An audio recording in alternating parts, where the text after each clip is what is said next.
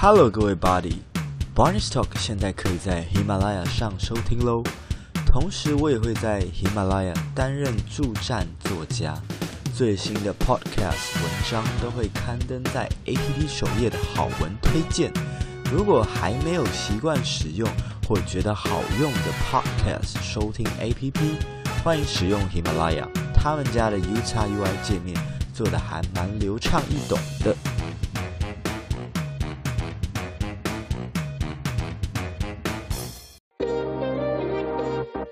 是日常白噪音的青椒，你现在收听的是 Barney's Talk，巴尼播起来。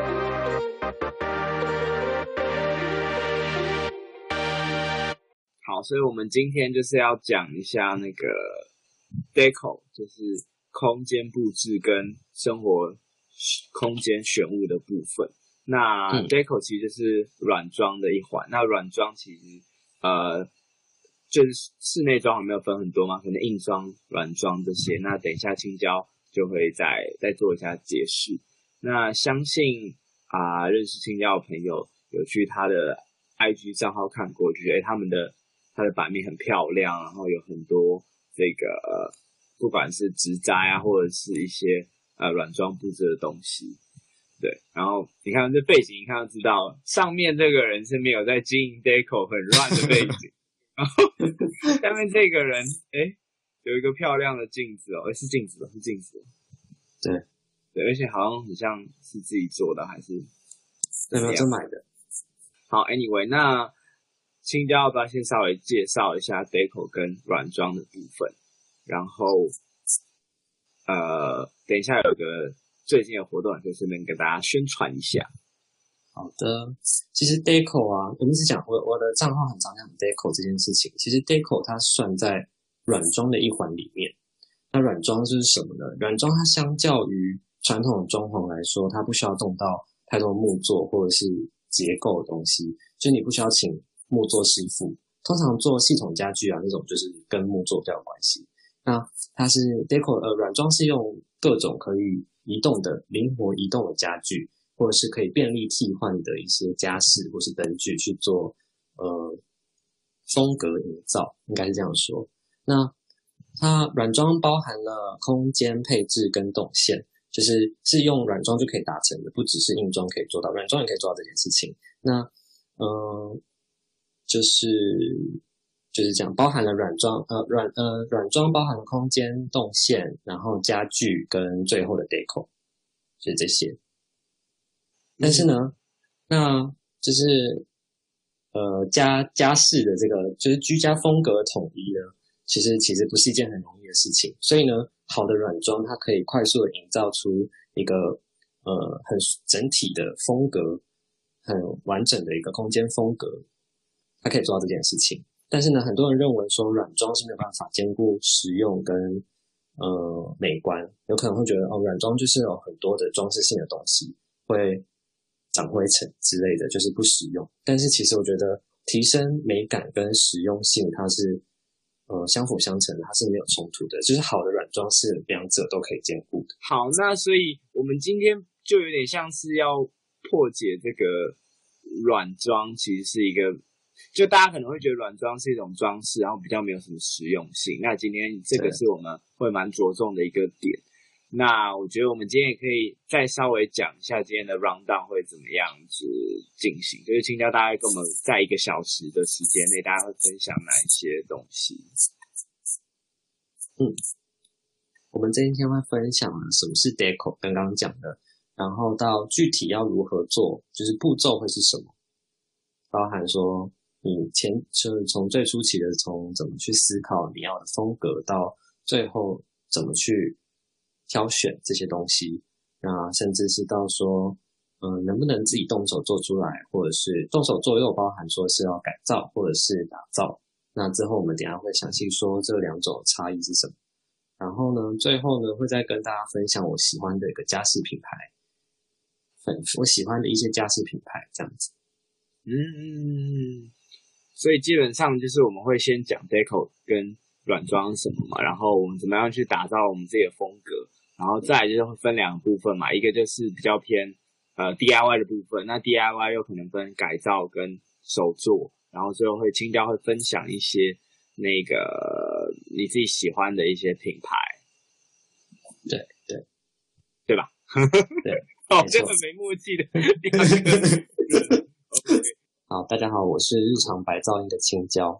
那我现在在在经营的这个个人品牌呢，主要就是分享一些呃能动手制作出来的一些属于自己空间风格的居家布置。那除此之外呢，我还会分享一些其其他更让生活变得更有质感的一些提案。那或者是偶尔呢，我也会在我也会采访一些在我觉得他们在生活上面很有想法跟呃自己的一些见解的人的一些偏比较偏直人的一些呃他们的生活的一些坚持，然后我会在跟他们聊聊过后呢，再变成我的文字分享给大家。除了在 Instagram 上面有在做，嗯、呃，这样子的分享以外呢，我还有在，我也有开了一个五分钟的 podcast，在 Barney 前面，就是大大前面，就是宣传一下自己的 podcast，就五分钟而已，每一集大概都是五分钟左右。然后，对，主要就是在这两个平台，嗯，然后，嗯，现在要来跟大家说一下什么是 Deco，对吧？好，对，Deco 呢，它其实就是。软装里面的一个环节，刚刚我讲过。那什么是软装呢？大家大家可能对软装这个词比较陌生，但最近几年可能有因为一些 YouTuber 的前辈，所以可能比较了解这个词是什么意思。它是用了各种可以移动的家具，或者是一些可以便利替换的一些家饰去做很简单的一个风风格营造。那我觉得软装具体就包含空间配置哦。家具的摆放，然后的 deco。那说到说到底，到底什么是 deco 呢？其实 deco 的就是一个，呃，在最后做一个空间，就是你自己是，你自己独特空间风格的一些，呃，画龙点睛的一个步骤。那对我来说呢，嗯、呃，不论什么空间，它都值得拥有一个自己独特的风格，因为。随着不同的人待在这个环境，那他就是应该要有不同的生命力嘛。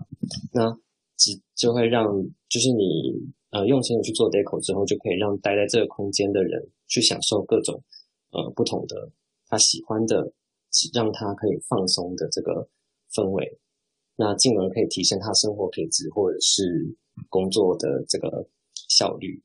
但是呢，deco 它不是。一次性的就是买各种的那种比较花俏的东西去做装饰，对我来说，它就是一个比较是你用心感受生活之后你，慢慢累积出来的装饰。它是是依照你的使用习惯，然后你的兴趣，或者是到生活模式作为主要考量，就是有意识的去感受，就是住在那边的人他开心的事情，比如说，嗯。就是比如说，有些人知道他自己喜欢植物，那他的 deco 可以就是可以用植物来发挥。那有些人可能喜欢音乐，有人喜欢弹吉他，那这一切相关的一些东西就可以拿来做装饰。可能他可以把他的旧的吉他，但是他舍不得丢掉，他就可以变成一个装饰性的东西放在墙壁上，或者是他收集的专辑啊什么什么的去陈列，那种你自己去用心思考说。嗯，你喜欢的东西是什么？然后它带给你是重要的这种东西，你刻意去把它呈现出来，我觉得那就可以算是一个成功的 deco。嗯，我觉得有点像，不知道大家有没有看过那个有一个 YouTube 频道的一条嘛，就是他常常会分享一些、嗯、呃也是生活风格的东西，然后很多是跟建筑或者是呃对对对房房间装潢有关的。那前面他可能就会那种。就会有一个屋主嘛，他就会说：“哎、欸，我以前买到一个什么毛坯房很糟啊，然后他去打掉墙面啊，然后把那个铺路的管线包好什么的，那个可能就是硬装的部分。那软装部分可能是后面粉刷应该也算是，对不对？对，粉刷也算是装潢的部分。嗯，这东西就比较偏软装，软装就是你怎么样去呈现那个风格。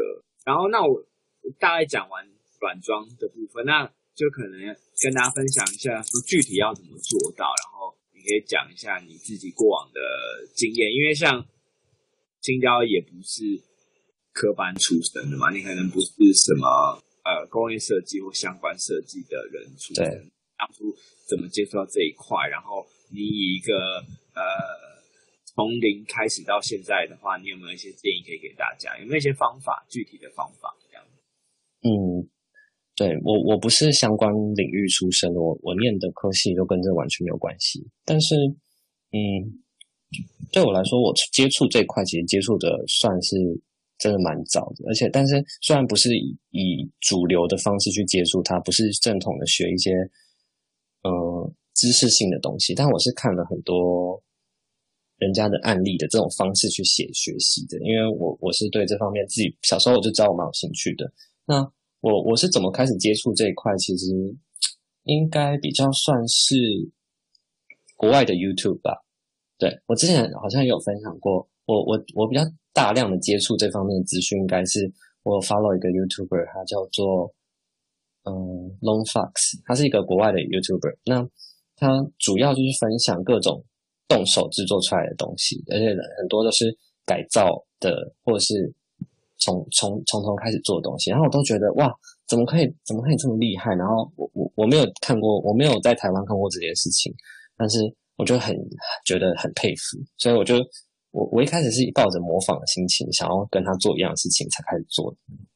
对，这也算是我的动机，因为我我太欣赏他做的一切，所以我就决定开始。所以这也这也可以，嗯，可以偷偷讲一件事情，就是我一开始是用 YouTube 起家的，就是我也拍了一模一样的。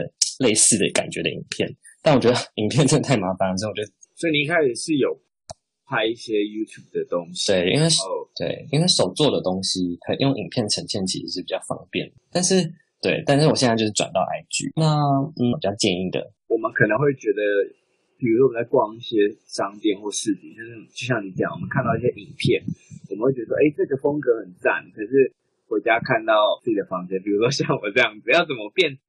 那个很绿，比如说很复古，或者是那个整个都是呃，可能都绿色啊，或者是那种大绿色，就是它是一个完整度很高的东西的话，你你这样子从零开始去建立的，你有没有一些归类或者方法？好，我觉得你说的这一点，其实应该很多人都有一样的情况，就是会知道自己喜欢的大概样子长怎样，可是不知道具体要怎么达到那个地方。就是这两个点要怎么画上那个直线，对不对？其实我觉得很重要的就是你要去分析。嗯，其实讲分析好像有点严肃，但就是你要去认知到说你喜欢的要素到底是什么。那我觉得一个具体的方式就是你可以大量收集你喜欢的案例。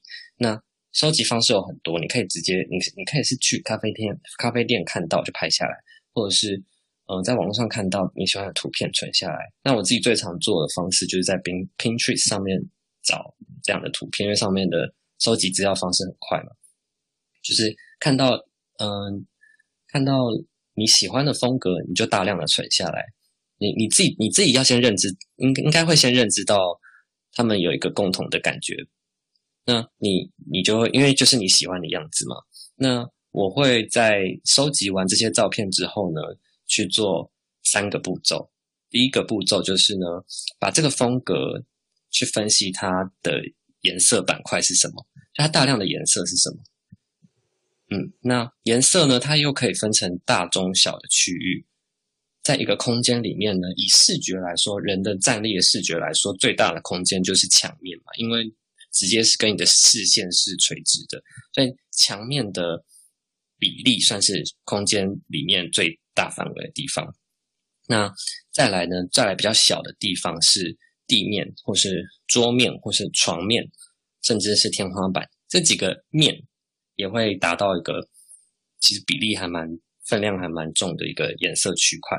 最后最小的这些就是其他装饰性的东西。我看到我的 YouTube 有订阅了，我刚刚是有宣传吗？好。然后，嗯，哎，但我觉得可以打岔一下，嗯、前面提到说你去 Pinterest 搜寻嘛，啊，Pinterest 搜寻，那你有没有一些自己会常用的关键字？关键字，其实我在里面搜寻不太会用到关键字，诶，因为它就是一个图片连一个图片，所以，所以我只是一一往下滑就有一堆东西。哦，对，而且它那个直接是空间类别的里面，就是你就可以直接这样跳了。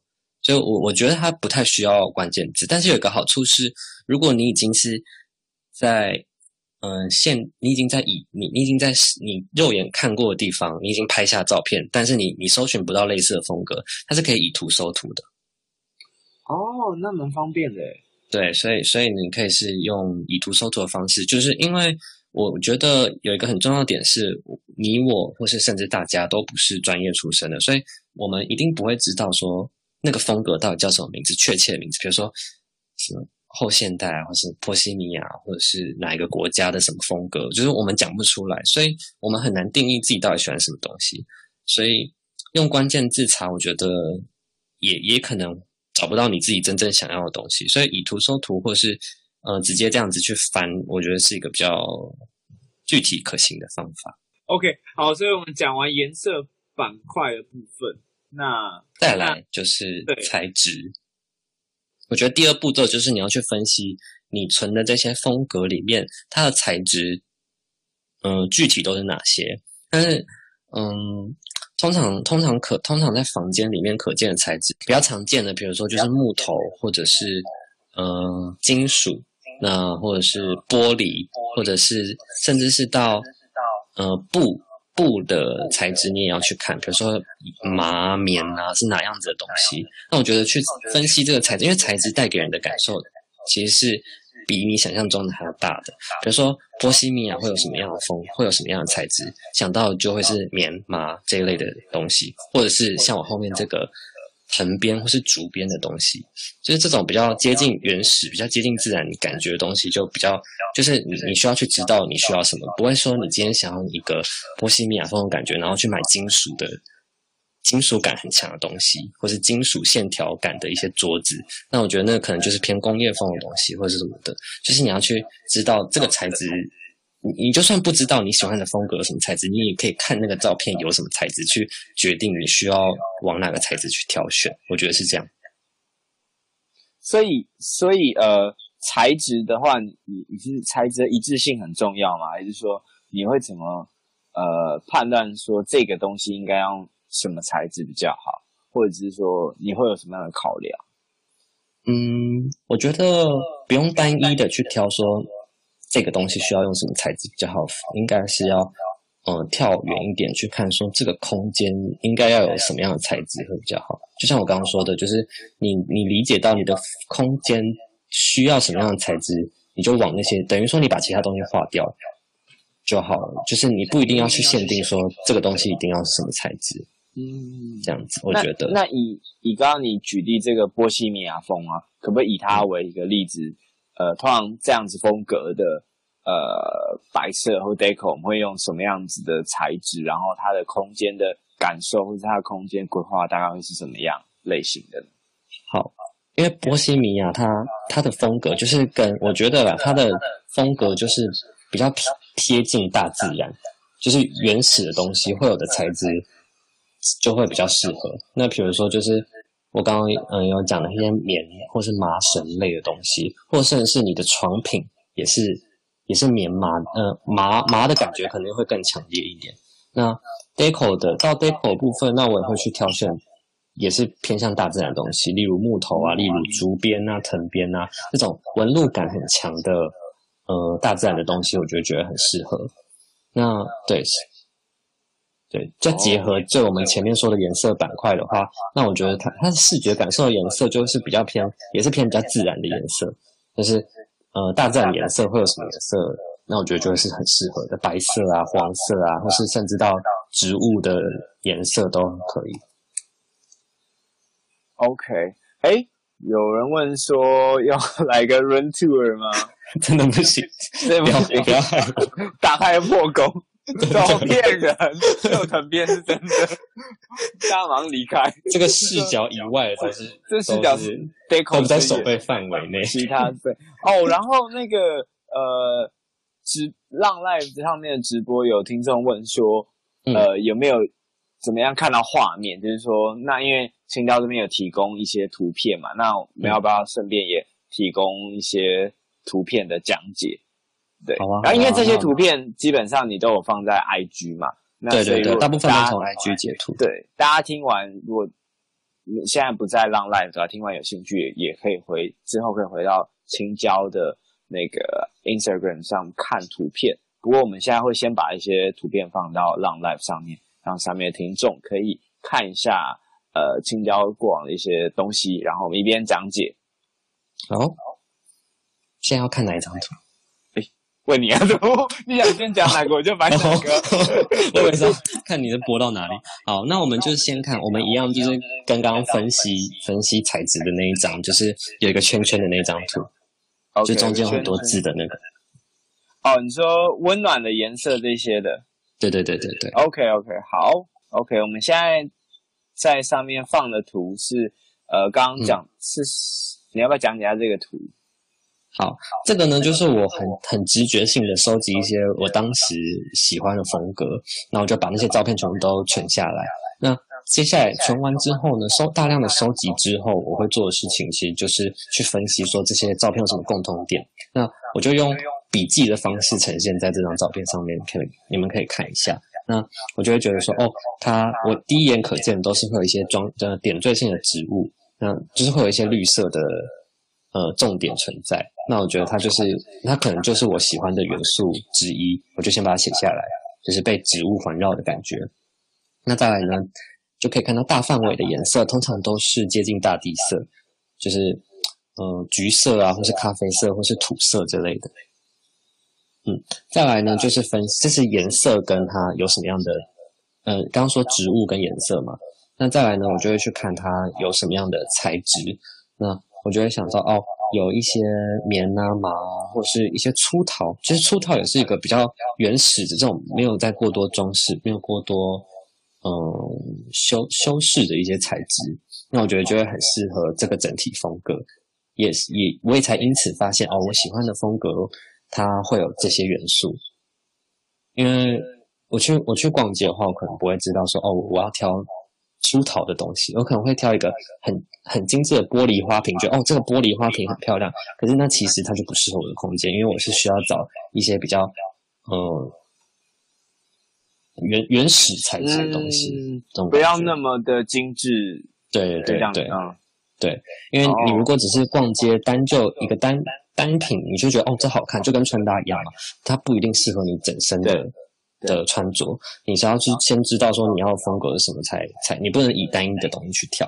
所以我觉得这个前期的这个风格定调，就是可以做到这件事情，去呃理解说你要的材质是什么。嗯，好，那再来呢，我会发现说，哦，那哦很重要的点是，我觉得光源其实在软装或是可以说 deco 里面，我觉得是一个很重要的一部分，因为。怎么讲呢？时间一天就是一半吧，早上跟晚上，你有一半的时间，或是甚至是你下班在家，基本上都是都是不是有自然光的，所以你你你都要去考虑到说，嗯嗯、呃，以开灯的状态下，它应该长什么样子？那我觉得，如果你只是一个嗯、呃、一盏吸顶灯，然后很亮，这样照亮整个空间的话，那我觉得会让整个视觉变得很平面，然后你在这个空间。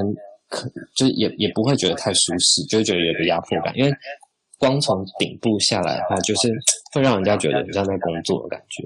那我觉得你回到家人的那个光源里面，要去做另外一样的规划。哦，那等于是说，就是像、嗯、呃白光可能比较适合工作的环境，可是对对对，比如说餐桌啊什么，可能会用一些比较偏黄光的东西。对，没有错。那所以呢，我觉得你你收集的照片，你也要去看说光源的配置是大概长怎么样子。那像我自己就会比较喜欢是有很多复数，我会讲它是复数光源的，就是复数的比较小的光源。我我不喜欢一一个很强烈的光源，我反而是喜欢很多来自各处的比较软性的光源。那我在之前贴文好像有讲过这件事情，我觉得这我觉得复数的光源呢、它它可以做到是。因为光线是有有呃怎么讲讲方向吗？光线是有方向性的，就是你从这盏灯打过去，它是有个方向的。复数光源，我觉得很重要的一点是说，你的光源，你打的光源是光是方向的，那它也可以去制造一个你的视角的流动，就是你今天的布置方式也可以跟着这个光线去规则走。嗯嗯嗯，它也可以做到一个视。那复数光源，因为它听起来是一个蛮复杂的事情，你有没有一些比较简单，嗯、或者是你自己有没有掌握一些方法去判断说那个光的，比如说来的方向啊，或是说它的高度之类的？嗯，其实我觉得这件事情大家也可以不用想的太复杂，因为大家的生活空间没可能也不会到很很大，就是可能就是自己的房间可能。十平十平以内是到十平应该就很大了。那我觉得在这样的空间里面呢，其实我讲复式光源也没有到真的要什么五六个这样子，可能我觉得有个有个两到三个，一个为主光源，然后两三个是装饰性的光源，我觉得就已经算是蛮蛮够的。那我会怎么去调配这个光源呢？其实主光源就是在你在它就是在你常待的地方，它就是要照亮你的空间。那可能是你床、你的床边或是你的书桌，那它还是需要一个主要的光源嘛。那另外的其他的微弱光源，可能就可以在这个房间的对角，甚至是这一面墙的另外一端。那我觉得这样就可以做到一个视线的流动，那会让整体的空间看起来比较活泼一点。接下来我们继续讲图片的部分吗？好，这个图片剩下。最后一个，我写拥挤的安心感。其实我我我自己也会觉得说，你除了看说你收集的这些照片有怎么样的风格，呃，不，有怎么样的颜色跟怎样的材质之外呢，你要去刻意的去感受你喜欢的空间带给你的感觉是什么。那我我自己会，我自己当时收集的这些风格都是重叠性很高的。嗯，怎么讲？你你你的。你的居家空间的东西的 deco 或者是一些生活用品，它的它的呃堆叠感是很强烈的，它就是会变得比较拥挤一点。那可能很多空间的布置通常都不是这个路线，但我，那时候存的都是这种感觉的。我我我觉得这样的感觉，它如果它是一个拿捏得当的。就是不要不要太超过的话，它是会给人安心的感觉，因为我觉得那就是一个生活痕迹嘛。但是有很多的风格，它可能就是跟这个相反的。比如说你喜欢的空间，可能是会让人感觉很沉、很冷，可以很冷静的思考的事情。那它可能就是有大范大范围的留白。然后墙面都是很干净的，那我觉得那也是那也是这个空间给你带给你舒服主要的感受之一嘛。所以我觉得你也要去理清说，哦，你喜欢的房间是给你怎么样的感觉？对。那说到这个，我可以补充一点，就是如果你喜欢的就是这样子，嗯、很很很很让你视视野很开阔，就是让你可以。觉得大范围留白这件事情，但是你又是住在小空间的话，要怎么做？你你觉得你觉得要怎么做？你说如果我家很小，可是我想要它有一个大范围留白的感觉，或者是说，是说让你的主观的感觉是很开阔的，是很开阔的哦。或者我你有听我说什么吗？嗯，有有有，我听到你说什么，就是说让让它的感觉是很开阔的。嗯，对。可是我会想到一些硬装的东西，比如说把墙壁打掉之类的。那假设就是不能打掉墙壁的话，哦，呃，不知道诶，有提示吗？有没有提示？提示就是跟从材质下手，材质下手。嗯，我觉得应该不应该不是镜子吧？因为如果都已经够小了，它。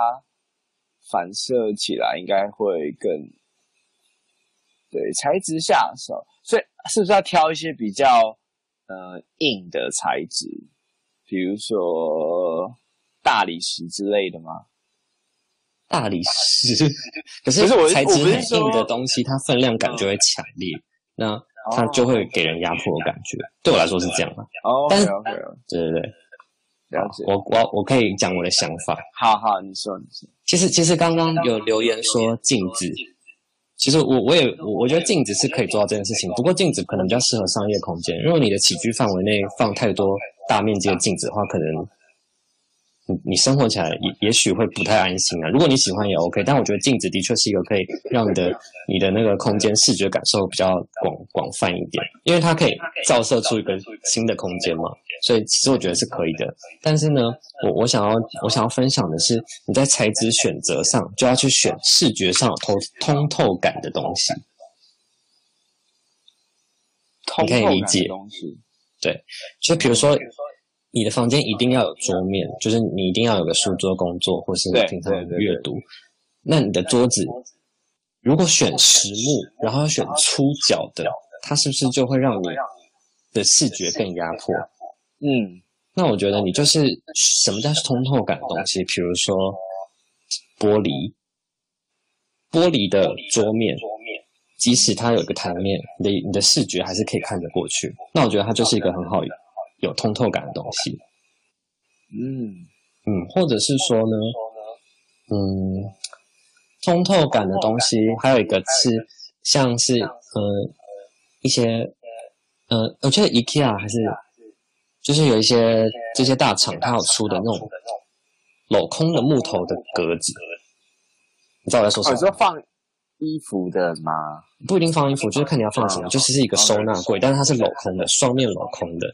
那它也可以做它，你你如果不放满的话，它其实也是一个视觉可以穿透的东西。啊，对对对对对。对，所以像这样子视觉可以穿透的东西，就可以去避免掉说你你的空间被更去压缩。那我觉得材质的表现上，就是就是要这样，就是就是要这样去选择。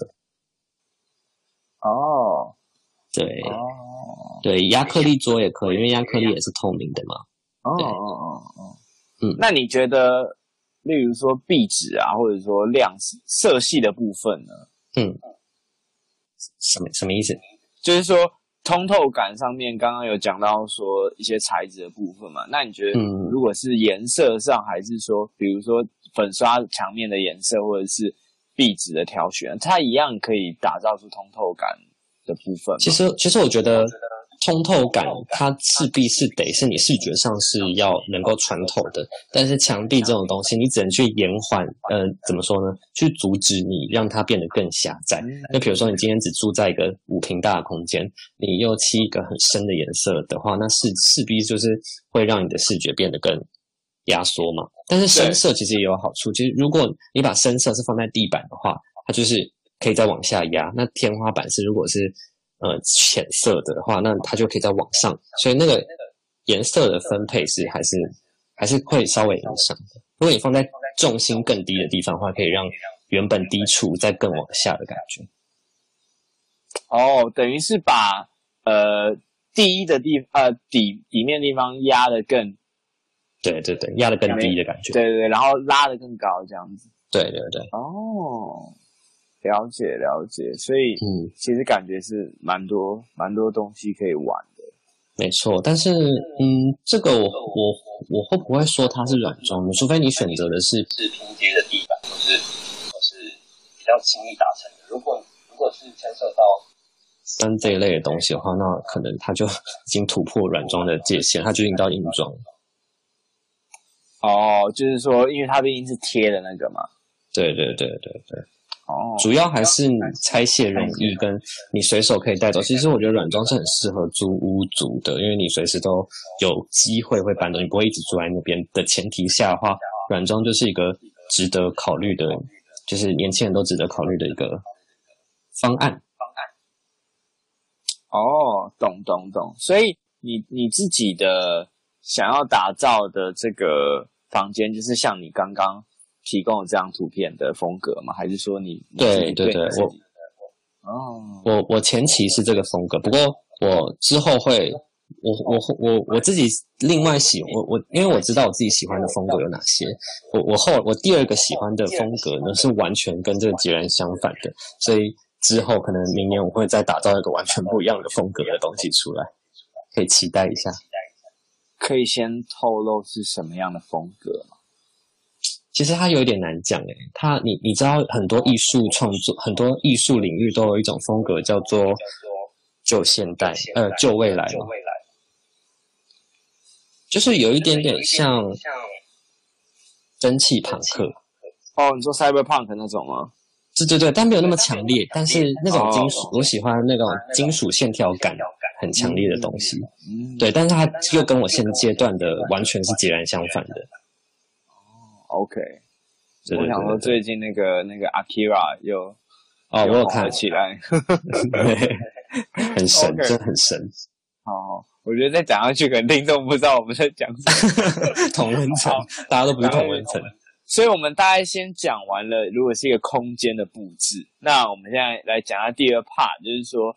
呃，我们当然知道 deco 有些东西是小物嘛。我们刚刚讲比较像这个概念性的东西。那如果是小物的部分，就可以分两个嘛，一个是自己动手做，或者是一个就是买嘛。那我们可以先讲一下手做的部分，然后嗯，青椒这边应该一样也是有一些 sample 可以跟大家分享。是。那我们先讲，因为手做呢，我觉得可以分成两个部分，一个就是打造，一个是改造。那我们先从改造来跟大家介绍改造的图片。嗯，我看一下哦。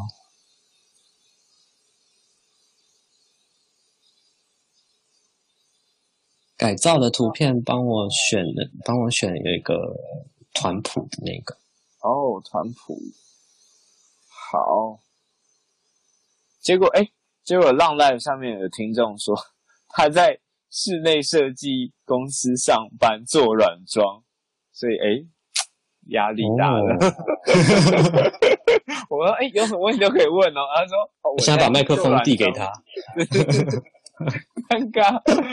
OK，好，我这边给大家看一下那个蒲团，蒲团呢是这一张，这个改造。也给 IG 上的朋友看一下，改造麻省蒲团。像我一一一开始没有认真看，以为是什么白玉团子之类，这 这到底有多饿？吃的吗？对对对对对对对对，日系的感觉。好，OK，好。那这个概念我们聊一下。嗯，好。其实我这我刚刚一开始讲的那个呃，YouTuber 叫 Mon Fox，他就是做了很多这方面的。贡献，我现在应该讲贡献吧。他开创了很多先例，反正我从他那边学到很多东西。那我觉得改造这种东西，它就是其实就是从既有的二手的东西，比较基本款的东西，其去做改头换面，成为你空你跟你空间比较相符的样貌。那做法有很多，但是呢，它的我先讲它的坏处好了，因为通常你自己手做的东西，就是质感就不太不会太不会太好。它一定就是会有一些粗糙的地方，除非除非你的工具什么超级齐全。但是呢，我觉得这是有好有坏的。它一定不是一个专业的设计师。我现在在讲给那个听众听，一个专 专业的设计，一个专业的设计团队绝对不会做这件事情，因为这样子是对嗯这些家具的设计的公司是一个。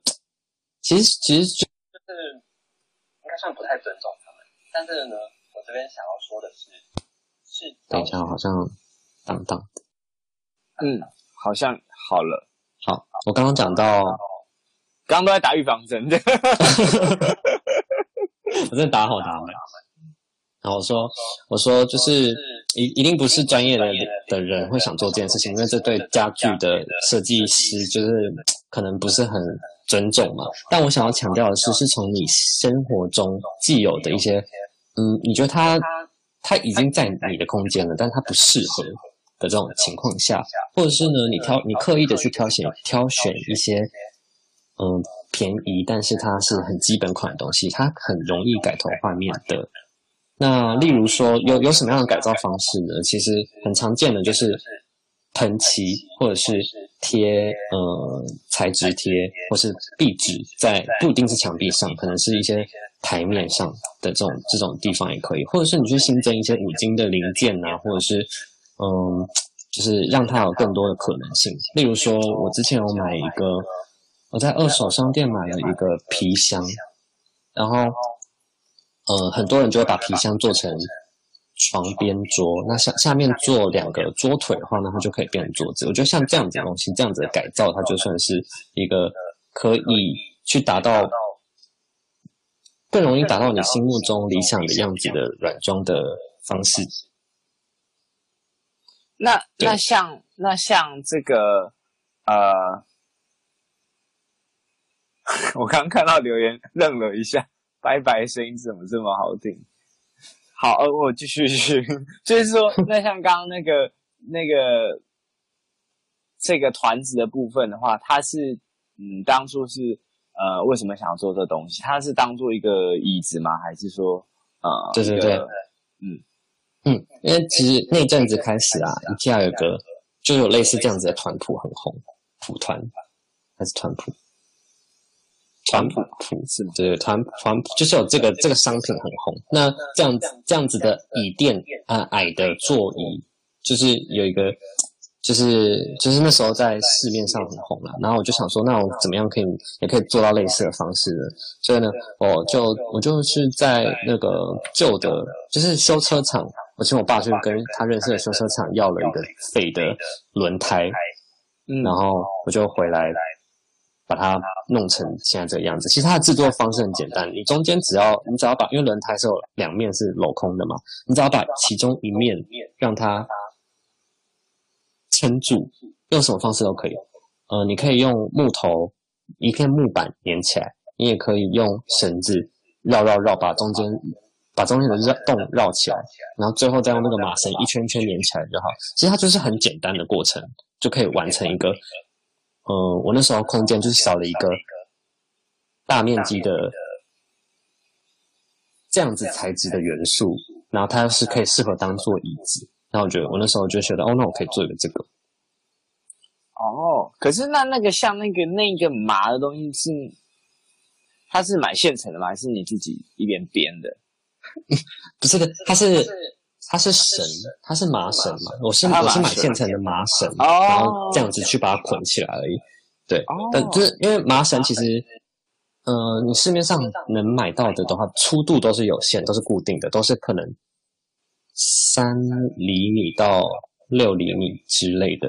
但是我我我选的那个是特别加粗的，我是去工厂直接订的。其实通路网络上通路其实还蛮方便的，但是只是说。呃，你要先知道你需要什么，你就可以去找到那个通路。嗯嗯嗯嗯，对对，就是说也是一样，要有一个也也不能讲初步的概念。对对对对对，你比较知道那些资源怎么去找这样子。刚刚说呃手作的部分呢，除了打造呃除了改造，另外就是打造。那其实这两个名字是我自己我自己这样对立出来，我自己取的啦。反正概念很简单，一个就是从既有的东西去去改成更适合你空间风格的东西。那另外一个呢，就是从零开始，我觉得难度比较高。那你也要先知道你要做什么，那也要学到更多的手法，才能去做出一个你想要的东西。那我觉得它难度高的地方在于说，你要更知道说这个材质它的特性是什么。那它适合做出怎么样的空、怎么样感觉的东西，甚至到说你要去学说，呃，你的编织、你的编织方式有哪些？那我那时候做的那个植物的挂篮，你猜有几种？这个挂篮里面有几种编法？啊，其实没有很多啦，只是比想象。你说的编法是有点像什么中国结那那一种？也有一点像，但也有一点像纸那个那叫什么？童军的那种感觉，就是绑法了。它其实就是不同的结组成。我猜应该是三种吧。嗯，哦，三种。我给大家给大家看一下，其实应该蛮好分的吧？因为我自己我自己猜应该是头部是一种，然后中间那个叉叉的是一种，然后尾巴那个像呃装饰类的是另外一种结。对对对对。呃，三种，呃，其实是四种。我现在看了它是四种，对对对，好，对对，所以呢，它就是你你要去学的东西变得更多。那你其实这，可是其实这样的资源，网络上也都是随手可得。这个也不是我创造的东西，我我是也是学人家大人家的精髓是什么，然后自己那因为结就是这四种，那你怎么去灵活变化？就是你你可以去做出你自己的样子。所以呢。我就是学完那四种之后，就做出一个这样子的感觉。那我觉得它就是很适合，哎像是我之前有送，在我在年初哎还是去年底的时候，我寄给 S 边一个我那时候刚做出来的植物挂篮，在挂着奶茶的。如果有 follow S 边的话，应该会看到那个挂篮很常出现。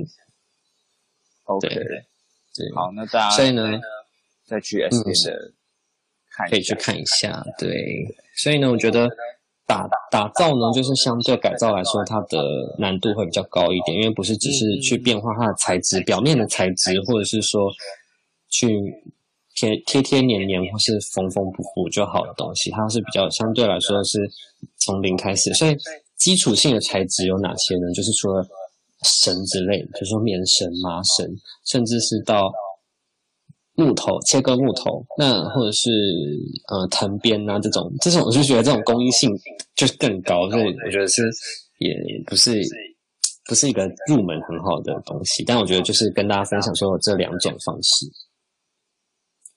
懂？那所以我们花了蛮多时间在讲改呃打造嘛，对不对？是。改呃，那改造部分的话，嗯，呃，因为它相对来讲比较简单嘛，你是不是也有一些呃可以找到？因为改造的话，对我们的理解就是，你一定是既有一个物品下去做修改嘛。对，那这一些物品或者是这些二手的东西，你通常都是去哪边找的？这这个资源可以跟听众大家分享一下。所以呢，刚刚是说，刚刚嗯，刚刚你是问我说。改造的通，我我我收集改造的这些灵感跟通路嘛，相对，嗯、呃，我那时候是，我也是先看国外的 YouTube 才了解到可以这样子去做这件事情。然后我在看国外的呃影片的时候呢，国外有很多很多的跳蚤市场，然后或者是跳蚤的商城，就是会有很多你看得出来它有使用痕迹，或者是它缺少了某部分的一些居家用品。不论是什么都可能都可能会有，锅碗瓢盆，一直到家具，或是灯泡，或者是灯罩，或是所有东西都有可能出现。那他们都很常固定去这边淘宝，就去就是边一边看一边去发想说，哦，它可以去做怎样的另外的应用？因为通常这样的东西就是很有呃年代感，或者是。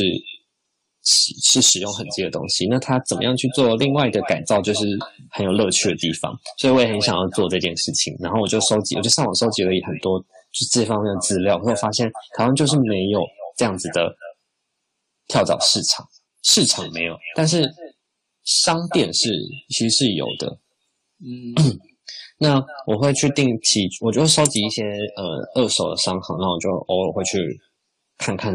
因为他们他们这种他们不会有固定的进货时间嘛，就是他们就是其实是看呃捐赠人什么时候会来，他们才会有新的商品。那所以所以就是偶尔定偶尔会去看看他们有什么样的东西，然后去想想看说，呃有没有办法去做二次利用。就像我刚刚说的，我那时候挑了一个硬质的皮箱，复古的皮箱。那我就会可能会去想说，那我可不可以去做成台面啊，或是加上五金的桌腿，就变成床边的桌，或是茶几这样子等等的。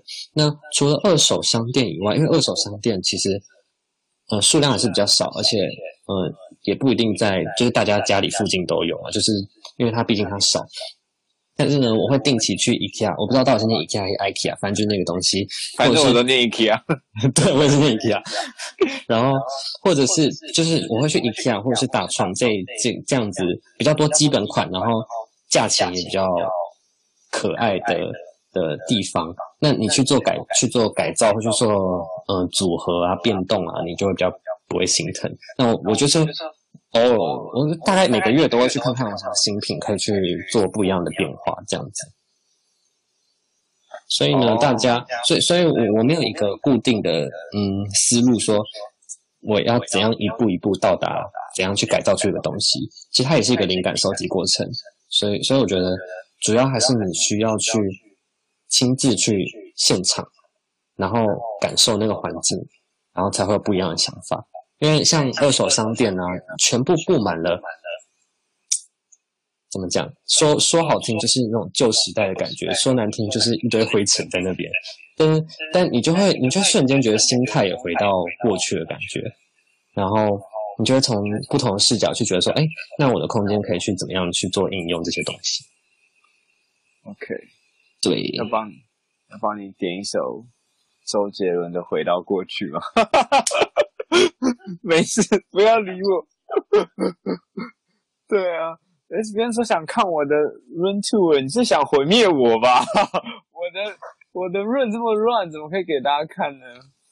好，那那因为因为我觉得其实像逛那个二手的商行，其实就有点像在逛古着店的感觉。古着店对，没错，就是有时候什么什么二战公发的那种，对对对对对，它就是一个一个有趣的东西。那如果有些店面有推荐的话，也许直播结束后。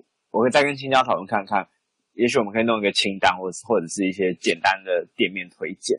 然后最后剩一点时间.那我们要讲就是买的部分嘛，因为我们刚刚讲手很多手作的部分，可是我知道大家有时候不是这么的厉害，或者说呃比较忙一点。那我们最后也会推荐几个青椒觉得还不错的店家或品牌，大家有机会可以去逛一逛。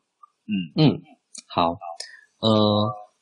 我们现在我主要是跟大家分享一些家饰品牌。那家饰家饰是什么？就是居家装饰，家就是饰品的那个饰。那有什么样的家饰品牌呢？大家可呃比较常听到的，应该就是我们刚刚讲的 IKEA 或者是大创，他们还是会有一些家饰的东西。但是呢，除了除此之外呢，我也会蛮常去逛 H&M Home 或是 Zara Home 这一类的东西。其实我觉得台湾。嗯，好像很少人知道有他们两个有出居家品牌，你知道吗，Barney？我知道 Zara Home 有出，可是 H&M Home 开在哪里啊？嗯，有两家，西门町有一家，然后呃，市政府有一家，就是都在都在 H&M 那栋里面。哦，因为 Zara 的是单独一一间，对不对？我我记得啊，嗯、就是信义区的。对，他就哎，他没有 Zara Home 在那个 ATT 里面。哦。对对对，所以在这个地方很容易捕捉到。如果你想找到我的，是在那个 Pull and Bear 附近的，对不对？嗯嗯嗯，就在那边，哦、就在那边。嗯，对，所以我我自己很常逛就这两个。嗯，那除了这两个以外呢，还有一些电商品牌，比如说我现在跟我我在今天跟他们嗯合作的黑黑啊。而其实它日文念作黑鸭啦，是布屋房间的意思，反正就是那个房间的选物的东西。那我觉得他们家的东西真的是有很有质感，然后价格也很实惠，是学生族或是租屋族都完全可以负担得起的东西。就是我我今天分享的那个蓝牙音响啊，也不到一千块，就是几百块的东西。那我觉得它的质感跟它音质都很好。如果大家想要看到是怎样的东西的话，可以去我的最新贴文。那我现在也有在办抽奖，只要完成呃我文案的呃这个步骤呢，就可以抽那个蓝牙音响。它是一个复古的留声机的造型，我觉得是风格蛮强烈的。但是呃，我觉得应该是适合很多房间空间的布置的东西。嗯，哎、嗯，那青椒，我就想问你说，呃。什么样的东西你会用买的？什么样的东西你可能会比较倾向用手做的？还是要问这一题就对了。对 对对。好，看你如何、嗯、那个。其实我我会这样，因为我是一个，我很我我觉得我比一般人能做出东西，所以只要我能做出来，我就不会用买的，即便他要花很多时间。就像那个，嗯、呃。嗯，团谱，我刚我们刚刚前面分享的那个麻绳蒲团还是团谱蒲团，为什么一直忘记它叫什么？反正就是那个椅垫呢，嗯，对，它那个椅垫呢，我你猜我做了多多久？那个那个麻绳是要粘的吗？还是？对，我是用热熔胶枪一点一点这样粘。嗯，我猜两个礼拜。哦，没有那么久啦，啊，没有那么久是。几个小时，嗯，哦哦，我以为要讲个 很久的时间，但那已经是我做过最久的东西哦。对，OK，他大概花了三到四个小时，嗯，那它的售价也是几千，呃，一一千多还是两千多，就看你觉得值不值得。但我自己是觉得这个过程带给我的感觉是不是还蛮蛮有趣又很舒压，所以我我是愿意做这件事的人。那如果你的你的时间很宝贵的话，那当然用买了就好，因为你的你买的东西成品一定是更精致，自己做的东西一定不会太精致。对。但是这个过程跟嗯，对我来说啊，我我觉得自己做出一个东西的感觉是什么呢？就是我之前好像也有分享过这件事情，就是在你的空间氛围、空间布置里面，你你摆放越来越多呃，你自己做的东西，其实那那个感觉是完全不一样的。除了你对这个空间布置更有情感之外呢，我觉得它给我自己的自信的方面也是蛮有，呃，蛮嗯，就是带给我蛮多那成就感的啦。对对对，因为因为你是知道你自己可以解决这件事情，然后完成这件事情的。就是你你放眼望去看到的东西，都基本上都是自己做的，你就不会觉得自己是一个做，就是你今天碰到任何事，你都不会觉得自己有可，就是不会先觉得自己做不到的。这种感觉，反而是会觉得说，我有能力解决，但是怎么解决？我现在去，我现在去想办法，就这样子。那你，那你现在有没有一个想要做的一个东西呢？最近吗？最近？对啊，最近最近没有。最近工作好忙。哦，不是，因为最近工作太忙，而且再加上，因为我下一我我刚刚有跟你分享，说我下一季的风格是完全跟手作没有关系的，对对对对对，所以所以就最近比较少做这件事情，的确的确真的是比较少做，嗯，所以你目前在物色那个空间吗？还是说那个 cyber 的那个呈现会放在哪里？嗯，的确会换一个空间，但就是。之后会跟大家分享，了解。对，好的。那今天非常谢谢日常白噪音来跟我们分享他在 Deco 还有空间布置的呃省钱小撇步吗？没有啦，厂商比较讨厌我。他的一些心法啊，就是我们要不要再快速的复习一遍？就是今天讲的东西，就是我们、怎么打造这个 Deco。好啊，嗯、呃，主要呢，一开始就跟大家分享什么是 Deco 嘛。那这个，嗯、呃，就是它是软装的一部分。然后我觉得它就是快速的，呃，去让你的空间有一个特殊的风格的这件事情，我觉得它是做得很好的。它相比硬装来说，它是最最快的，而且也相对来说比较省钱。嗯、呃，它它的其实它我我会说省钱是指它的金额的弹性很高，它也可以高到很高，但它低也可以稍微比较低一点。但是呢，这就是软装的好，呃，软 deco 的好处。那具体要怎么做到呢？我会呃有呃四个步骤。第一个步骤是收集大量的收集你喜欢的风格。为什么要做这件事情呢？因为我们我们不知道自己喜欢的风格的具体的名称，而且通常也没有名称。那你你只你能做的就是大量的收集那个风格的照片案例。好，收集完之后呢，大概收集个十到二十张之后呢，你就可以去分析这些照片。第二步骤就是分析这些照片，分析什么呢？分析大大面积的颜色板块有哪些？那我会说大，嗯、我我会说颜色的板块主要可以分成三种，就是大、中、小。大呢，就是主要以视觉来说的话，最大的面积就是墙面。再来，再来比较小，嗯，再来中等的面积就是地面，或是桌面，或是床面，这样子也是一个平面的地方，但是它相对来说就是比较小。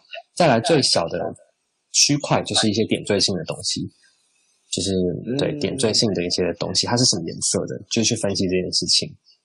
那第二个，呃，第三个步骤呢，我会去分析你收集的这些照片里面材质有哪些。那呃，因为我们通常不会去直觉，我们在挑选这件事情的时候，不会去理解说这个材质是什么。我们我我觉得我们不会直觉去做这件事情。但是呢，材质其实对空间的影响来说是非常大的。那材质有哪些？举例来说，就是木头啊，或是玻璃啊，或是金属，或者是藤、棉麻，或是到粗陶，或者是呃藤呃，我刚刚讲过藤，反正就是这一类的东西。那在这些的材质选择上呢，你就要去考虑到说你的风格是适合这些材质，因为从冷的材质到呃温暖的材质都有，那适合你的是哪些，你就要去思考。最后呢，我会我会觉得说很有效的方式是你收集这些照片以来，你收集这这些照片之后呢，你要去给这些照片的下一个注解。这些空间给你的感受是什么？你为什么会喜欢这个空间？是它带给你安心的感觉吗？还是它带给你呃一个心旷神怡的感觉？那是感觉是不同的嘛？就是它是比较偏压迫的，还是比较拥挤，还是比较呃辽阔，或是也是由一些色块组成很跳色的这样子的强烈的风格嘛？就是你要去感受一下。那我觉得用这四个切入点，这三个切入点去。分析照片，我觉得就是，呃去做 deco 的第一个步骤，去分析你喜欢的风格是怎样的。那对，接下来呢，我们就跟大家分享到了手做的有两种部分，我自己把它分为改造跟打造。改造就是从既有二手的东西或者是一些基本款的商品去做改头换面，它甚至可以去完全改了一个使用方式。例如说，我把轮胎改成一个呃矮的椅凳这样子。那什么是打造呢？打造就是从基基本的素材。那你去从零开始去做一个东西。那例如说，我举的例子是我用棉麻绳做了一个植物吊篮，那是完全从头是全部从绳子变成一个网子。那，嗯、呃，对，它就这个东西就叫做打造嘛。对，好，然后我还分享了改造，我会去哪里收集灵感跟素材？我会去二手商行或者是一些。嗯，就是去二手的商行去逛一逛，看有什么东西之外呢，我也会去看一些比较素的东西，比较基本款的东西。那有这有这样子的特性的商店，就是一个你值得去的地方。例如说 IKEA 或者是大创这类型的东西，那它相价格相对来说会比较便宜。那打造呢，我就会我自己会先去收集灵感，然后。呃，我自己会先去看说我要做什么，然后去收集灵感，再去看一下人家大概都怎么做才去做。因为相对来说这件事情比较困难嘛，所以我觉得自己要去完成这件事情应该是不太可能。但是模仿别人怎么做就是一个很好的方式。那最后呢，我跟大家分享我喜欢的家饰品牌有哪些。除了 IKEA 跟 H&M Home 还有 Zara Home 之外呢，还有一些电商品牌。呃，我刚刚讲的，再次说一次好了，IKEA 或者是 H&M Home、Lara Home，就是这些快速时尚品牌，他们都有出居家的选物。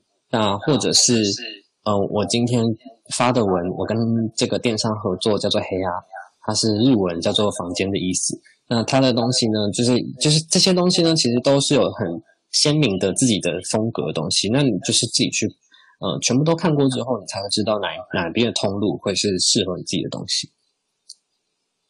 好，大概就是这样。好，那今天谢谢日常白噪音来跟我们分享 Deco 的内容。那如果对于这这方面的内容有兴趣的话，可以到哪里追踪你呢？